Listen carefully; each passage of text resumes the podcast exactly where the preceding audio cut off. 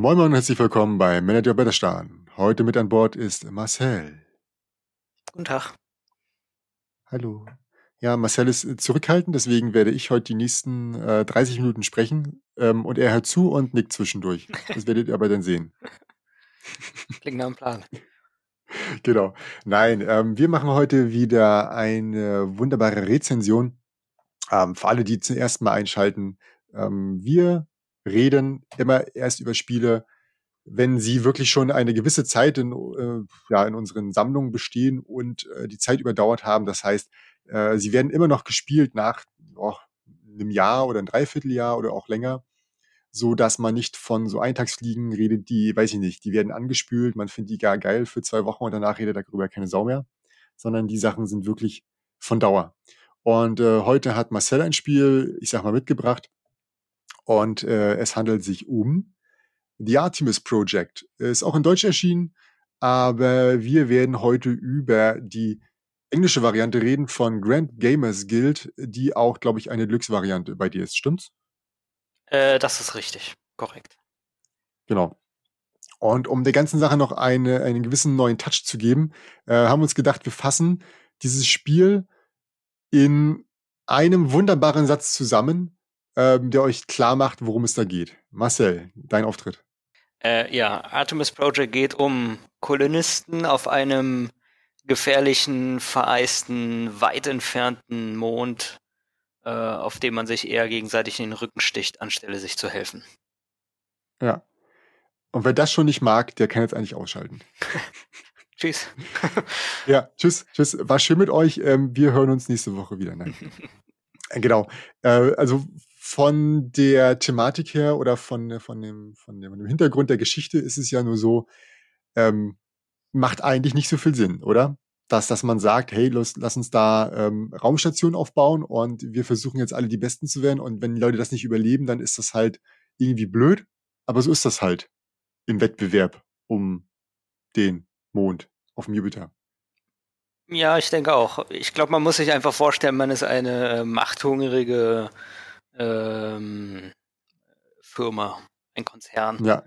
Und der da irgendwie Rabatz macht. Ja, ja. Gut, womit fangen wir an? Womit fangen wir an? Ich würde sagen, äh, wir, wir starten mit dem, was am wenigsten greifbar ist, und das ist die Grafik. ja? Also mir hat's äh, super gefallen. Man hat diesen diesen Wunder, diesen wunderschönen, ähm, dieses wunderschöne Brett, äh, wo halt äh, die die die Grafik, sag ich mal, zweigeteilt ist. Du hast einmal den den oberen Teil äh, der zwar des Planeten, also der oberhalb der des des Wasserspiegels ist. Ähm, man sieht halt ganz viel Schnee, dann sieht man eine fette Eisdecke, auf der so die Punkte abgetragen werden und direkt darunter sieht man Wasser und da ist halt ja richtig ein richtig ein also richtig viel Leben, sag ich mal, unterhalb ähm, Gebäude sind gebaut, U-Boote oder was weiß ich sind da unterwegs. Und so ist auch gedanklich, sag ich mal, der Verlauf in dem Spiel. Man, man baut erst Gebäude unterhalb, weil es offensichtlich leichter ist, weil die Witterungsbedingungen so hart sind. Und dann irgendwann in der Mitte des Spiels gibt es einen Switch und man baut Gebäude oben drauf. Und das ist dann auch so, dass man erstmal so den Grundstock baut äh, mit, mit Gebäuden, die einem Fähigkeiten bringen und später hat man halt Gebäude, die einem Punkte bringen. Die sind dann meistens oben. Und äh, da sind wir ja auch schon mittendrin im Spiel. Ähm, Marcel, magst du ein bisschen was zu der Mechanik sagen? Das kann ich gerne machen. Also ähm, Artemis Project ist eins der ähm, vielen Dice Placement Spiele. Also das die, die Grundmechanik ist ein Dice Placement. Äh, man hat fünf Würfel und die verteilt man auf äh, diversen Spots auf dem Hauptboard. Und ähm, ja, diese Spots ähm, bringen einen vorrangig neue Ressourcen, lassen ein neues Gebäude bauen, lassen einen neue Kolonisten, die äh, über einen Shuttle auf dem äh, auf dem Mond ankommen, äh, anwerben. Man kann äh, Leute ausbilden und man kann Expeditionen ähm, starten. So ganz grob, ohne jetzt auf die einzelnen Felder einzugehen. Hm. Äh, und nachdem alle ihre Würfel gesetzt haben, werden die der Reihe nach äh, abgehandelt und man macht halt das, was auf dem Feld passiert ist. Das ist so mal der grobe Umriss. Willst du noch mehr haben? Äh, wenn du noch mehr erzählen willst, ja, sonst mache ich weiter. Äh, ja, vielleicht das Besondere, was jetzt so ähm, dieses Spiel ähm, vielleicht ganz gut macht, ist, dass diese Spots sehr kompetitiv sind. Äh, und die Idee dahinter ist, ähm, die Ressourcen zum Beispiel sind begrenzt. Und äh, wenn ich einen Würfel dorthin lege, dann verdrängen niedrige Augenzahlen die Würfel mit hohen, beziehungsweise schieben sie zur Seite. Ähm, und wenn das abgehandelt wird, kriegen die mit der niedrigen Augenzahl zuerst. Das heißt, ich habe immer das Risiko, will ich weniger, aber krieg's dafür. Oder setze ich eine hohe Zahl, riskiere aber, dass ich verdrängt werde und am Ende in Anführungszeichen gar nichts bekomme. Ähm, das ist eigentlich somit das Interessanteste, wo man sich auch wirklich sehr ärgern kann. Ähm, ja, und bei den Gebäuden zum Beispiel ist es so, man, äh, man legt einen Würfel mit einer Zahl. Auch hier wieder eine niedrige Zahl ist super, weil die Würfelzahl gibt, die Augenzahl gibt an, äh, wie viele Ressourcen ich dafür zahlen muss. Äh, das heißt, lege ich eine einzelne, das ist ein super günstiges Gebäude. Das Problem ist nur, wenn jemand anders ankommt und eine höhere Zahl hinlegt, äh, dann wird er das Gebäude bauen und äh, ich kriege meinen Würfel auch nicht zurück. Also muss man sehr früh überlegen, riskiere ich es oder riskiere ich nicht. Und so verhält sich das bei vielen dieser Spots in der Richtung. Hm. Dann äh, machen wir noch schnell den allerletzten Spot, der vielleicht noch wichtig ist. Ähm, also grundsätzlich bist du hier mit kleineren Zahlen äh, bei den Ressourcen ganz gut dabei. Also du wirst auf jeden Fall ganz sicher die Ressourcen bekommen und äh, wenn du die Gebäude baust, äh, wirst du sie günstig bekommen. Auf der anderen Seite hast du halt äh, mit hohen Zahlen bei einer Expedition, äh, die müssen halt einen gewissen Mindestwert erfüllen, damit die Expeditionen stattfinden. Ne? Und ähm, genau, da können sich auch mehrere Leute äh, rein investieren, aber auch nur, nur zwei können wirklich effektiv daran teilnehmen. Das ist auch noch relevant. Und das ist auch das Schöne an dem Spiel. Ich finde ja, äh, in manchen Spielen ist es so, wenn du Dice Placement hast, du, du hast immer eine bestimmte Zahlen, äh, Zahlenmenge oder so, die, die halt relevanter ist. Also hohe Zahlen oder niedrige Zahlen sind da häufig besser. In diesem Spiel ist es einfach gut, alle möglichen Zahlen zu haben. Ähm, du brauchst kleine Zahlen, wie gesagt, um an Ressourcen eher ranzukommen und du brauchst ähm, hohe Zahlen, um vielleicht Expeditionen zu machen oder, weiß ich nicht, irgendwo anders ein bisschen, ein bisschen mehr, mehr zu bekommen. Während du natürlich, wenn du nur kleine Zahlen hast, äh, mal häufig das Problem hast, du kriegst vielleicht Ressourcen, vielleicht aber auch zu wenig und du kannst halt an den Expeditionen nicht teilnehmen und vielleicht schnappen, schnappen dir andauernd Leute die Gebäude weg. Während du nur mit hohen Zahlen hast eigentlich, äh, ich würde sagen, das ist fast schon schlimmer, weil du kriegst ganz bestimmt nicht die Ressourcen und nur an den Expeditionen teilzunehmen, ist halt auch nicht so förderlich, ähm, zumal andere Leute da auch noch dran, dran teilnehmen kann. Und äh, genau, wirklich cooles ähm, Feature hierbei ist, dass man diese, diese Person, die man bekommt, die übrigens in dieser, ähm, dieser Deluxe-Edition nicht nur einfache ähm, kleine Holzwürfelchen sind der verschiedenen Farben, sondern es, es gibt halt wirklich ganz, ganz kleine Miepelchen, ähm, die halt als Soldat sehen, die haben die wirklich ein Gewehr in der Hand oder als, als, als Scout oder was das da ist, ähm, ja, sehen die halt anders aus als ein Wissenschaftler und so. Und wie gesagt, es gibt vier verschiedene Sorten davon, die haben alle, ich sag mal, Fähigkeiten, ähm, wenn man sie auf Expedition schickt und wenn man sie aber standardmäßig einfach nur einsetzt in Gebäude und das ist halt so das Hauptding, man kauft sich Gebäude oder baut Gebäude und kann die dann einsetzen. Und in den Gebäuden sind entweder freie Felder, das heißt, es ist egal, was man reinsetzt, oder was viel häufiger ist, man hat halt vorgef äh, vorgefärbte Slots und wenn man die dann passend einfügt, dann kriegt man in den Unterwassergebäuden häufig ähm, richtig geile Fähigkeiten, die ihm was bringen. Also man baut sich eine gewisse, naja, Engine ist es nicht, aber man baut sich halt schon was auf, so dass man am runden Ende häufig irgendeinen Bonus bekommt, äh, der einem dann weiterhilft. Ähm, und später dann, wenn man die oberirdischen Gebäude bekommt, dann kann man halt damit ähm, ja Punkte machen, indem man eine bestimmte Kombination von, von Leuten da reinpackt. Ähm, genau. Ja, und das ist schon äh, eigentlich fast alles erklärt. Aber warum ist das Spiel jetzt trotzdem so geil? äh, ja, das ist eine gute Frage und ist ja auch eine sehr subjektive Sache. Ähm, mir persönlich muss ich sagen, gefällt einfach der äh, interaktive Aspekt Aspekt an dem Spiel. Ähm, es gibt genug Spiele und vor allen Dingen auch Dice Placement Spiele, wo ich sag mal fast jeder sein eigenes Süppchen kocht mhm. ähm, und man irgendwie äh, eine sehr geringe Interaktion hat, nicht unbedingt gar keine, aber doch eine sehr geringe.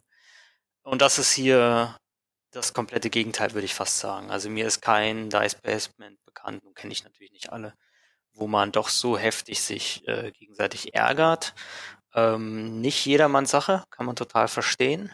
Mhm. Ähm, aber was man auch sagen muss, dieses Ärgern ist nicht, weil ich aktiv jemanden ärgern will. Das macht man nicht, weil jeder Würfel ist eigentlich so kostbar, dass ich ihn schon dafür einsetze, um für mich den höchsten Effekt zu kriegen. Das heißt, ich nutze den Würfel jetzt nicht, um dich daraus zu können, sondern ich nutze ihn, weil ich dieses Gebäude haben will. Und wenn hm. du nicht rechtzeitig selber gesehen hast, dass ich das vielleicht auch haben will und du dich deswegen umentschieden hast, dann ist es halt dein Problem. Und das macht es so spannend, gerade bei den Gebäuden, zu wissen, was machen die anderen, um dann zu sagen, naja, das, das wäre jetzt ein verschenkter Würfel und das Risiko ist mir zu hoch, also gehe ich doch auf eine andere Strategie oder ein anderes Gebäude oder sogar auf einen anderen Spot.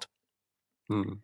Oder holst es dir sicher, ne? indem du zum Beispiel sagst, ja, das Gebäude kostet mich jetzt vielleicht fünf oder so, aber ich bin mir sicher, wenn ich damit äh, mit fünf reingehe, also ich packe eine fünf rein, muss fünf Ressourcen bezahlen, aber der andere hat vielleicht nur noch eine drei bei sich liegen und kann das nicht. Also man hat auch noch die Möglichkeit, Würfel anzupassen durch, durch eine, ich sag mal, vierte Ressource, die heißen ähm, Toolkits Toolbox. oder so. Genau, ja. Und jemals, wenn man jemals, wenn man einer von diesen Toolkits ausgibt, dann kann man die Würfel um eins senken oder erhöhen. Also ich könnte von einer eins auf eine sechs kommen, wenn ich fünf von diesen Dingern ausgebe, macht keiner, weil die Dinger dann schon so selten sind. Aber das ist ein Punkt, wo man das anpassen kann. Und ja, gucke ich auf das Playerboard vom anderen, kann ich genau sagen, was kann er erreichen. Und das ist auch eine spannende Sache. Ähm, der Startspieler wird nicht weitergereicht, sondern wird immer von der Person vergeben, die am wenigsten Ressourcen hat. Da gab es bei uns schon diverse Diskussionen darüber, ob das jetzt sinnvoll ist. Ähm, die Idee, die wir dahinter sehen, ist, dass der, dass der, dass der Autor sich gedacht hat, ey, der mit den wenigsten Ressourcen ist vielleicht der, der am schlechtesten gerade dabei ist und der sollte dann bestimmen, wer dran ist. Und in 95 Prozent der Fälle gibt diese Person einfach den, den, den, den, äh, den Startspielermarker an die Person links neben sich, so dass der, der jetzt gerade die, die das entscheiden darf, der Letzte ist. Denn wer als Letzter packt, hat halt die meiste Übersicht und kann halt Leuten Sachen wegschnappen und wird halt nicht übertrumpft. Da muss man aber auch sagen, es gibt ganz selten auch die Situation, dass man sagt, nee, eigentlich möchte ich der Erste sein, weil es vielleicht zum Beispiel bei den, bei den, bei den Leutchen da, äh, die man sich holen kann, vielleicht nur noch genau eine Person gibt, die ich haben möchte. Und wenn ich der Erste bin, der da hingeht und eine Eins reinlegt, dann bin ich auch der Erste, der sich aussucht und keiner kann vor mir kommen. Und das kann schon auch relevant sein. Das haben die meisten Leute selten im Blick. Aber ähm, ja, ich sage mal, wie gesagt, 95 Prozent der Fälle ist es so, dass man die Person nach sich wählt und das hat auch häufig ähm, ja, ist auch, funktioniert auch am besten. Nun ist halt die Frage, ist das wirklich gut? Also wir waren ja häufig der Meinung, nee, das muss anders geregelt werden.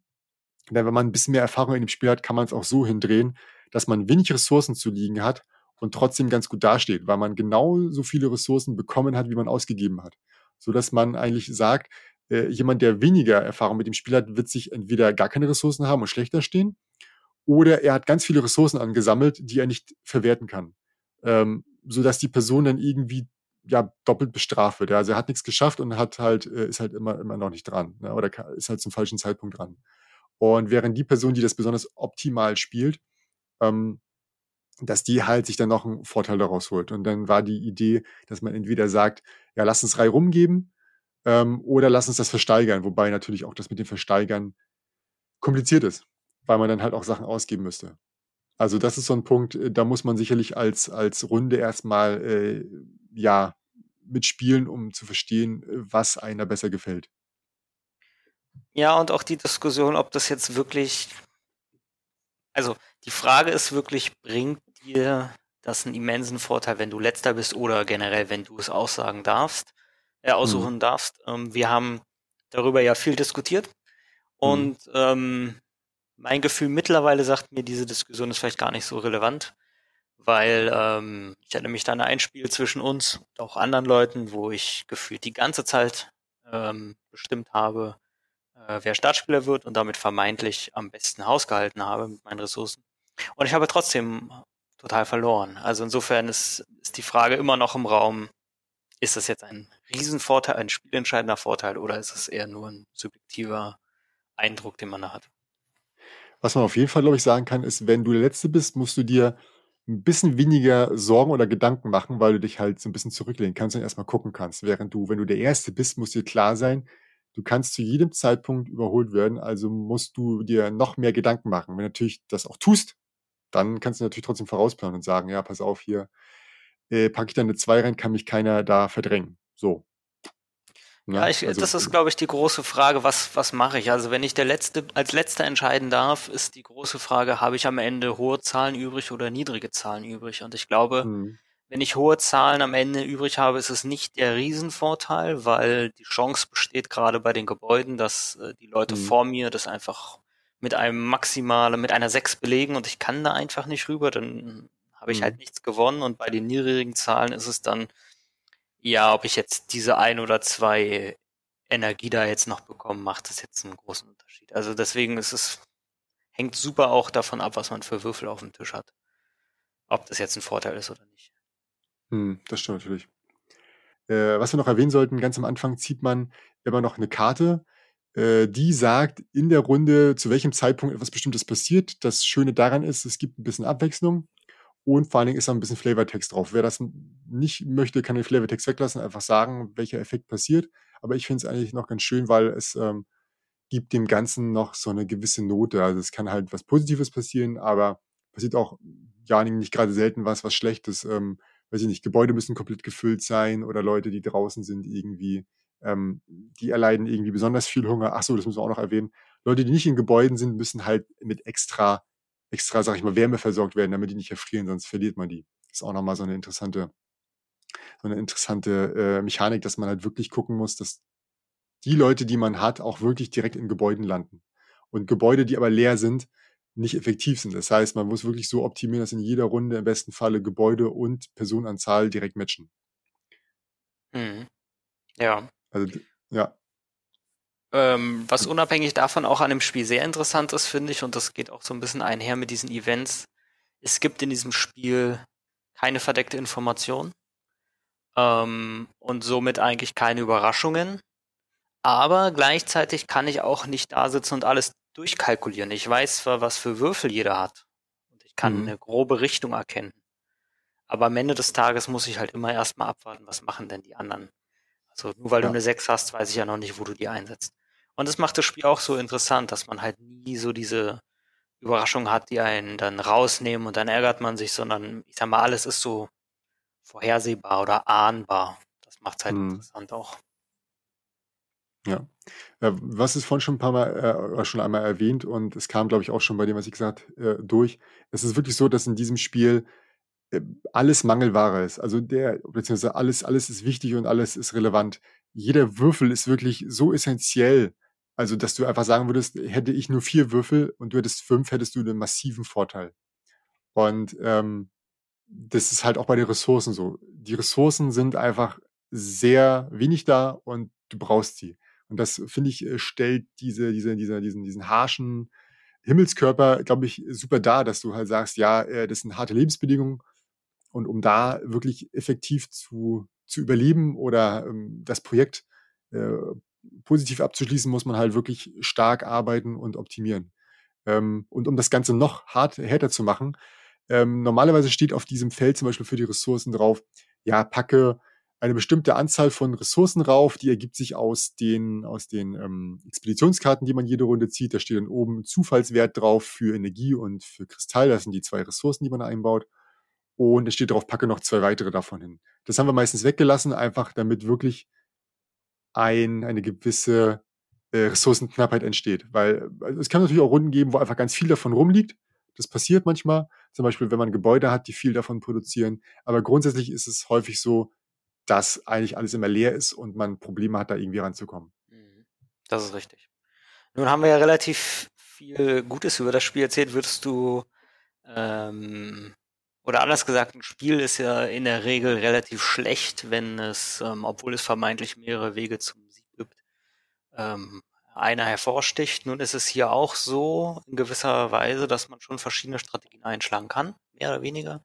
Äh, würdest du sagen, dass es äh, bestimmte Gebäude oder Aktionen oder Herangehensweisen gibt, die ähm, doch auf lange Sicht einfach immer stark sind, die das Spiel vielleicht ein bisschen, sagen wir mal, unbalanced machen, vermeintlich unbalanced. Also dafür muss man es tausendmal spielen, aber hm. sagen wir so ein gefühltes Unbalancing hervorrufen. Also ich, mir fällt nur ein Gebäude ein, bei dem ich sage, das ist echt hart und da gibt es halt regelmäßig wirklich einen Kampf drum. Also es kommt selten vor, dass wirklich jemand eine 6 auf ein Gebäude draufpackt ähm, um sicherzugehen, das zu bekommen, weil es halt auch echt einen krassen Invest äh, darstellt. Mhm. Aber bei dem Gebäude ist es so und das ist so, ich glaube, die hieß irgendwas mit Polar Station oder so, ich weiß nicht, wie das hieß, oder Hub, Expedi nee, Hub, Hub. Expedition Hub. genau, Expedition Hub, genau. Ähm, bei dem ist es so, du kannst normalerweise auf der Expedition nur Leute mitschicken, die bei dir in den Shelter sind. Das heißt, die sind in keinem Gebäude. Und das Spiel ist auch so hart, Du kannst Leute nur einmal pro Runde, kannst du nur eine Person austauschen. Das heißt, möchtest du zu einem späteren Zeitpunkt deine Gebäude irgendwie füllen mit Leuten, die schon im Shelter sind, geht das nicht. Du musst, du kannst das Gebäude nur dann füllen, wenn du die, die Personen holst, kannst du sie direkt reinmachen, oder wenn du das Gebäude holst, kannst du direkt Personen da reinschicken. Zu anderen Zeitpunkten, also hast du die Personen schon zu stehen und die Gebäude schon zu stehen, kannst du nicht wie wild hin und her tauschen.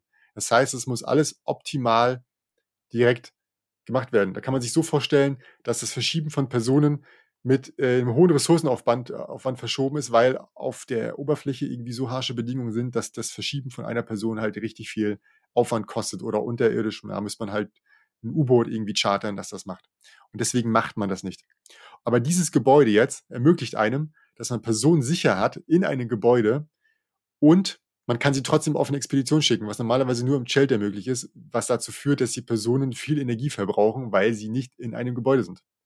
Vielleicht und, kannst du, äh, vielleicht kannst du, Entschuldigung, da ich unterbreche, klar. ich meine, wir haben das Spiel ein paar Mal gespielt, aber beschreib doch mal, was diese Person, also ich meine, wir haben ja erklärt, das ist ein Work, äh, Dice Placement, das heißt, ich setze einen Würfel auf eine Expedition, die Expedition genau, hat zum Beispiel eine 10, ja, ja, achso, okay. Mhm.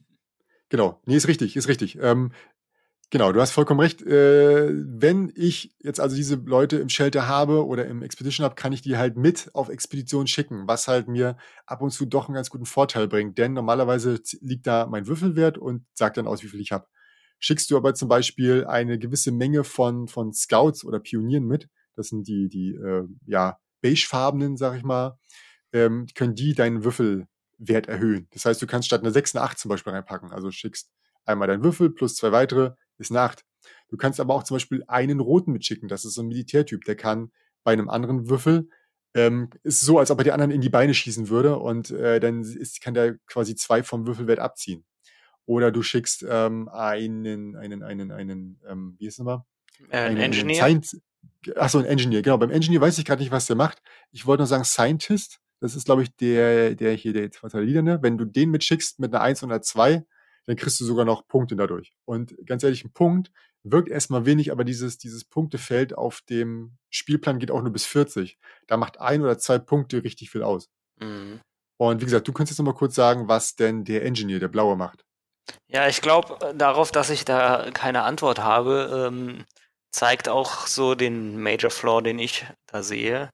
Ähm, es wurde halt einfach zu selten gemacht. Und ähm, wenn wir ehrlich sind, so richtig benutzt man dann am Ende des Tages auch nur den Soldaten, weil der Soldat schon mächtiger ist, jemanden anders zu reduzieren. Das äh, mhm. hätte oft besser als jetzt ein.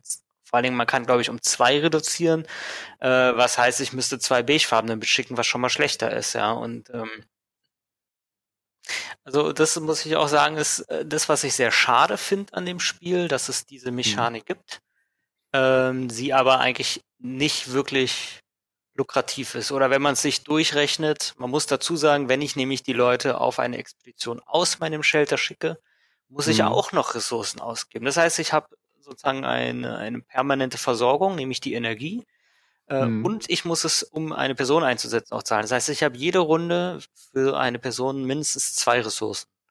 Ja. Und das macht das so uninteressant, dass vielleicht mit Ausnahme der Situation, dass ich zufällig da jetzt jemanden habe, weil ich ihn letzte Runde nicht geschafft habe, in ein Gebäude zu stecken.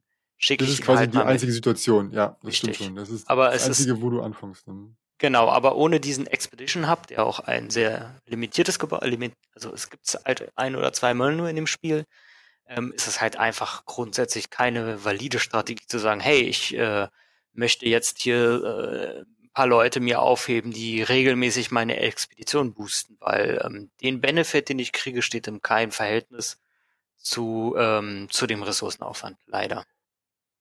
Genau, also so gesehen haben sie wahrscheinlich sich gedacht, was macht man mit den Leuten, die da draußen sind, ähm, damit das noch irgendwie vielleicht einen Vorteil hat.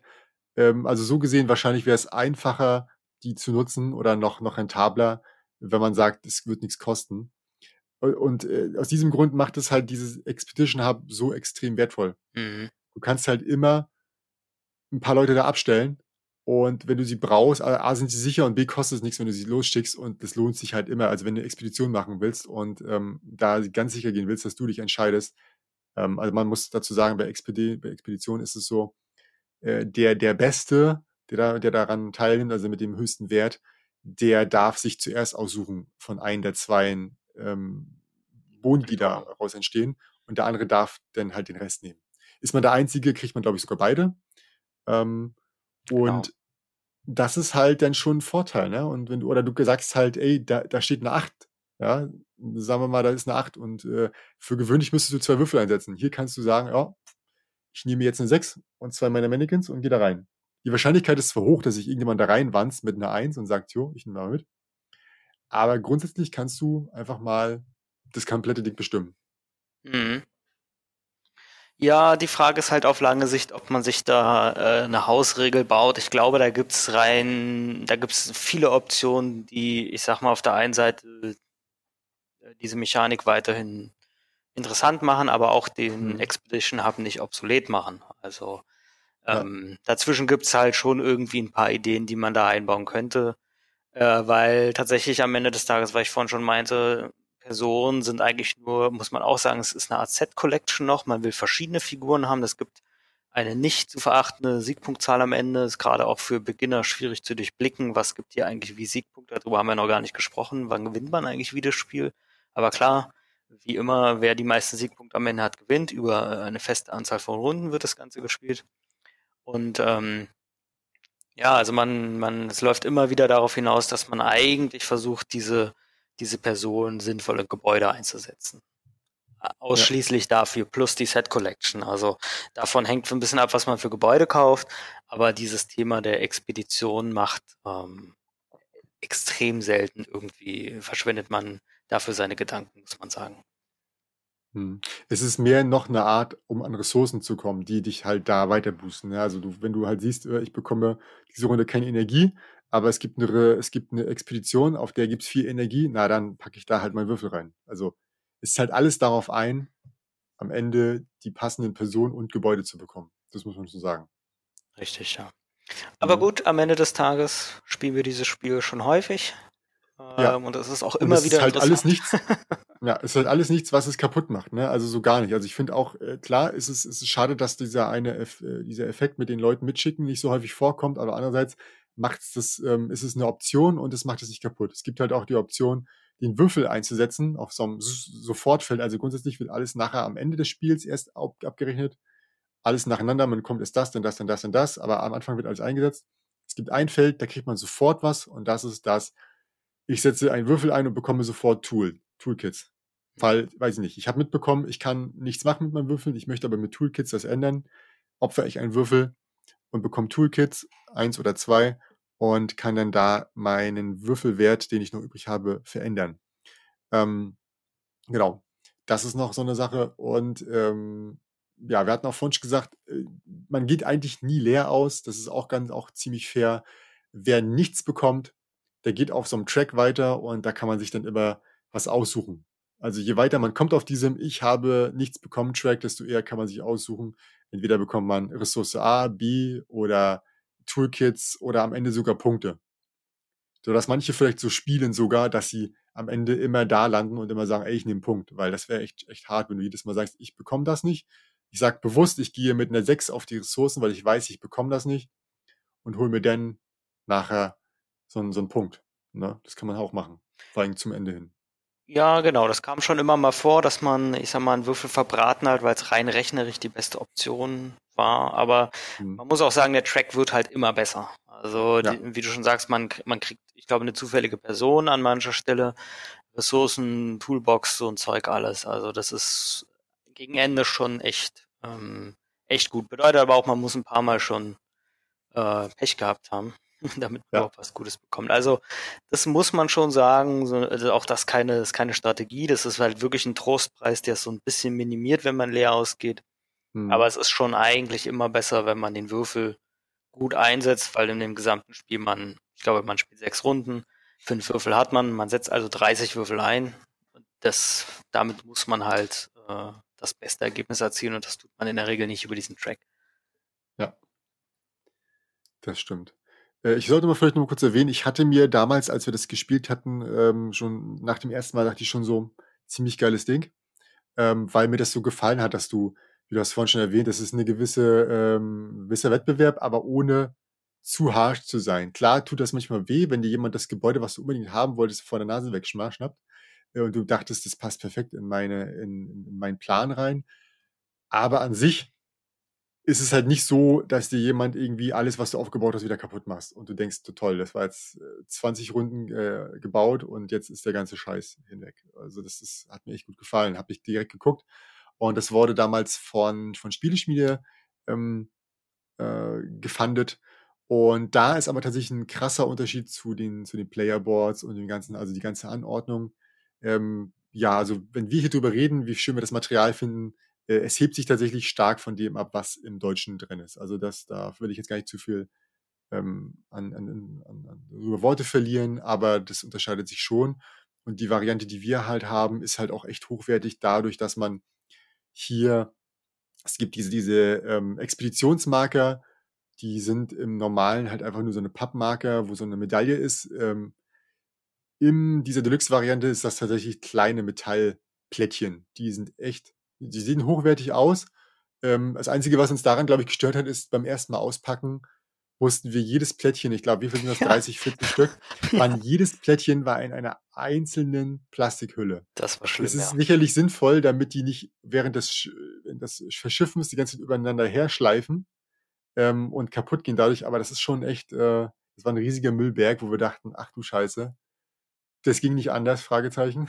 Ja, das ist schon wirklich ähm, schlecht. Also gut, über Plastik und äh, Umweltschutz kann man sich in Zeiten von Kickstarter mit 100 Miniaturen, Miniaturen sowieso streiten, aber ja, ja, aber, aber die Miniaturen halt, bleiben ja im, im, Schrank. Ja, das, das, das war wirklich auspacken und wegschmeißen. Das war massiv unnötig und sehr unverständlich, warum man das so gemacht hat. Das fand ich auch, ja. ja.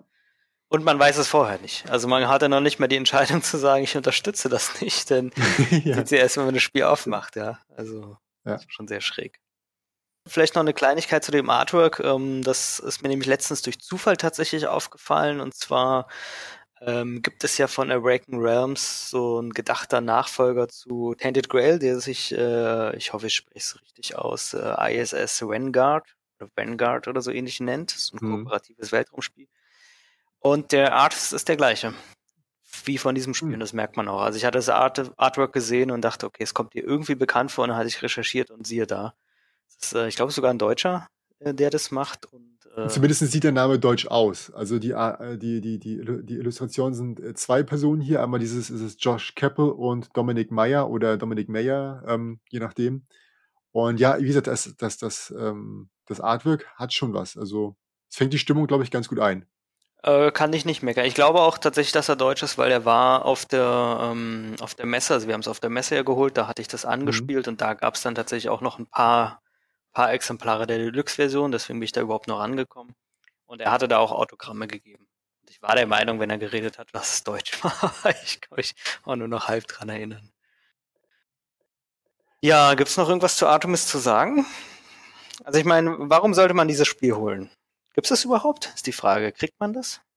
Ja, also auf Deutsch müsste man das eigentlich äh, ganz gut noch bekommen können. Äh, die Variante, die oder die, die, die Version, die wir hier haben, an die ist gar nicht so leicht ranzukommen, weil es, wie gesagt, eine Kickstarter Deluxe ist. Ähm, zumindest habe ich die nirgendwo anders sonst gesehen.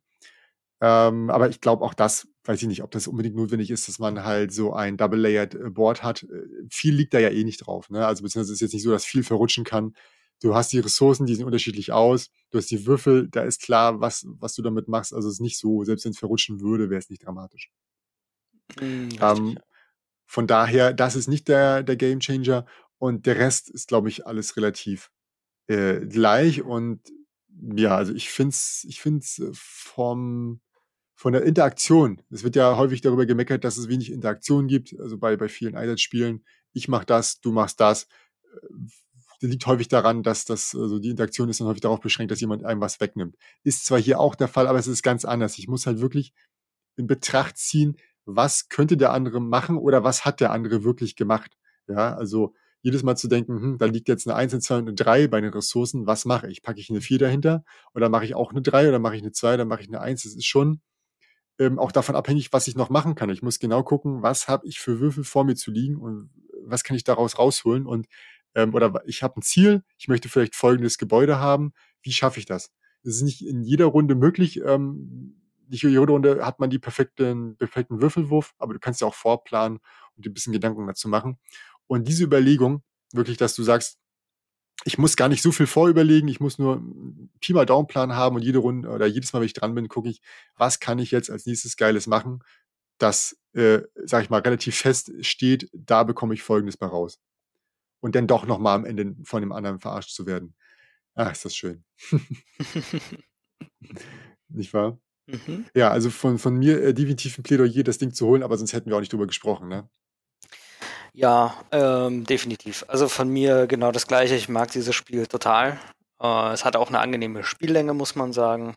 Ähm, es ist knackig, man muss viel nachdenken. Also es fällt so für mich so ein bisschen in diese, diese Kategorie Hidden Gem, äh, mhm. weil ähm, es kennt halt irgendwie gefühlt niemand, aber es ist halt wirklich ein gutes Spiel, objektiv. Und klar, es gibt Leute, die finden es nicht so gut, aber wer auf Interaktion steht, für den ist es eigentlich immer mal was anderes als jetzt ein Wargame oder was auch immer. Hm. Also Artemis Project von den Autoren Daryl Chow und Daniel Rocky. Äh, Illustratoren sind Joss Capel und Dominic Meyer, hatten wir vorhin schon erwähnt. Publisher im Englischen ist Grand Gamers Guild vor allen Dingen. Und im Deutschen müsste das Spieleoffensive, da weiß ich gerade leider nicht, ähm, ob das denn von Giant Rock ist oder so. Könnt ihr mal gucken. Genau, das Ganze ist von, hier steht ein bis fünf Spieler. Ähm, hast du da was im Blick? Ich glaube, das war nicht eins bis fünf, oder? Äh, kein Plan. Also wir hatten es immer definitiv in mehreren gespielt, also gefühlt äh, mindestens mit drei zu zweit kann ich mir das nicht geil vorstellen. Alleine, keine Ahnung, wo das Solo-Ding herkommt. In dem Regelheft war jedenfalls keine Solo-Regeln. Habe ich keine gesehen. Ja, ja, da ich kein Solo-Gamer bin, keine Ahnung. Aber ich glaube, die meiste Zeit haben wir es zu vier tatsächlich gespielt. Das war so der Standard. Hm. Ja. Ähm, die ist die Alters, äh, Altersbegrenzung, also die, die Mindestalterszahl steht hier mit 13 Jahren dabei. Ja, denke ich mal schon. Also ganz leicht in die Entscheidung nicht. Und das Ganze ist bis zu 75 Minuten angegeben, was, glaube ich, ganz gut hinkommt. Vielleicht die ersten paar Spiele wird sicherlich länger dauern, aber grundsätzlich schafft man das schon in anderthalb Stunden. So sollte man das eigentlich hinbekommen. Wie sind da deine Erfahrungen in den Spielen, wo ich nicht dabei war? Ja, spielt sich gefühlt immer zügig. Also von bis, klar, wenn ihr, wenn du lange überlegen musst, kann es mal einen Tick länger dauern, aber an sich geht's halt schnell. Jeder legt halt einen Würfel, zack, zack, zack, zack, zack. Hm anderthalb Stunden, vielleicht zweimal, aber selten könnte schon hinkommen. Gut, mit diesen Schlussworten verabschiede ich mich, bedanke mich bei dir und bis nächste Woche. Ciao, ciao. Ciao.